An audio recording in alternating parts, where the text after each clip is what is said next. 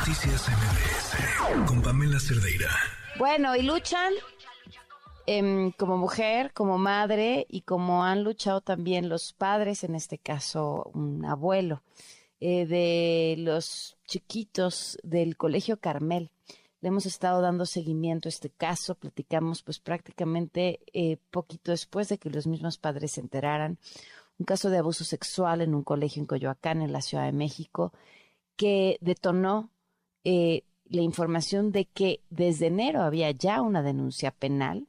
La escuela decía no haber sido notificada, pero el maestro denunciado seguía trabajando ahí. Esto pues encendió las alertas en padres y madres de familia, llevaron a sus hijos a que les hicieran los respectivos peritajes y entonces hasta donde nos habíamos quedado ya cinco menores de edad, estamos hablando de niños de cinco años, ¿eh? habían dado positivo a abuso sexual. Nos acompaña en la línea Mario Ríos, abuelo de una de estas chiquitas. Mario, gracias por acompañarnos. Buenas noches. ¿Qué tal, Muy buenas noches. Muchas gracias. ¿Cómo van? Por invitarme a la radio. ¿Cómo van, Mario? Pues vamos muy lentos, Pamela, la verdad, y muy preocupados. Eh, como bien lo comenta, desafortunadamente nos enteramos que, que aún cuando había ya una denuncia formal por violación, en este caso de una pequeña de cinco años. Eh, el colegio, por instrucciones directas del dueño, eh, permitió que los profesores acusados de este delito siguieran trabajando con nuestros pequeños.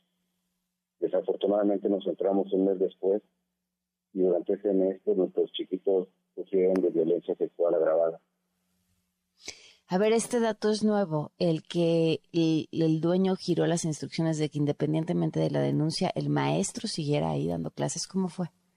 Sí, de hecho, nosotros en, la reunión que tuvimos de padres en el colegio el 16 de febrero, eh, cuestioné de manera personal el por qué ellos habían permitido que estos profesores que tenían una carpeta de investigación abierta por un delito tan grave, tan sensible, Claro. Que riesgo nuestros pequeños habían permitido que trabajaran y la respuesta fue contundente. Ellos dijeron a nosotros, eh, el dueño nos dijo que siguiéramos trabajando con normalidad y que únicamente pusiéramos atención en estas personas.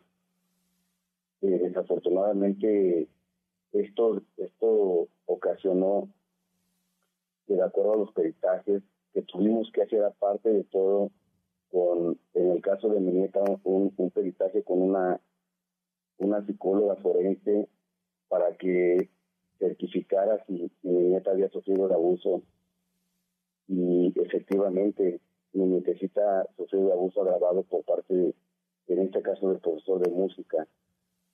Eh, es muy lamentable porque pues no nada más hay no nada más son los responsables eh, que materializaron este delito tan grave sino las personas que permitieron que esto sucediera. ¿Han girado ya órdenes de aprehensión? Híjole, es un tema, es un tema que, que me llena, la verdad, de, molestia, de decepción, de angustia. Es un, es un de emociones muy fuerte porque hoy en la fiscalía eh, mi hija se presentó para entregar los documentos que certifican el abuso que sufrió mi nieta y desafortunadamente,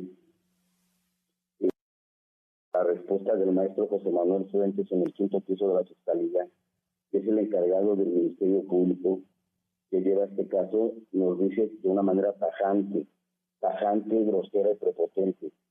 Eso es mentira. No se han girado órdenes de aprehensión. Eh, esto mismo lo ratifica Filiberto Sánchez, que está en el mismo piso y encargado del mismo, del mismo tema. La verdad, eh, nosotros quisimos creer en la palabra de, de, la persona de Martín Batres que, que en sus redes sociales aseguró que habían girado órdenes de aprehensión y no han girado órdenes de aprehensión. Esto dicho y vuelvo a repetir los nombres. En la, por la Fiscalía. Por el maestro José Manuel Fuentes encargado del Ministerio Público y ratificado y dicho por Filiberto Sánchez en el quinto piso de la Fiscalía. Híjole, te, te, agradezco pues que nos compartas esta información. Estamos al tanto para seguirlos escuchando, para no quitar el dedo del renglón. ¿Saben algo sobre este sujeto señalado, sobre el maestro de música? Si sigue visible, si ya no está localizable o algo. Está visible y está localizable. Aparte de todo, hay que... no sigue dando clases, ¿o sí? Hay que ser bien honestos. Eh, en la fiscalía, las autoridades tienen todos los medios todos los medios para ubicarlo. y no nada más a él, también a la profesora de inglés. Eh, la realidad es de que deberían ustedes de, corroborar, de checar los datos para que vean que inclusive las personas encargadas de, de, la educación de nuestros pequeños ni siquiera es gente certificada o gente que tenga cédulas profesionales para estar al cargo de nuestros pequeños. Eh, para mí hay, no nada más una omisión, sino una complicidad tanto de, la directora general como de las directoras de área con el, con el dueño de la escuela, con el dueño del colegio, que, han permitido todo este tipo de situaciones. Y lo más lamentable es que la... Quiero comentarte algo, Pamela. Eh, cuando mi hija le entrega hoy a, estas personas la certificación, ni siquiera se dieron a la tarea de abrir el sobre. Hicieron de una manera tajante. Para nosotros no hay un delito, agarraron el sobre y lo aventaron al escritorio. ¿En la fiscalía? En la, fiscalía. Y vuelvo a repetirte el nombre de, de, la, de la persona que hizo esto. Fue el, el maestro José Manuel Fuentes. Eh, la verdad es que la falta de sensibilidad, de empatía, pero principalmente eh, no sé a quién estén encubriendo, no sé por qué no están haciendo su trabajo. Eh, nosotros, como lo decía bien eh, este, Martín Batres, cerramos ayer unas realidades por ocho horas, pero nosotros vamos a continuar en la lucha y no van a ser ocho horas.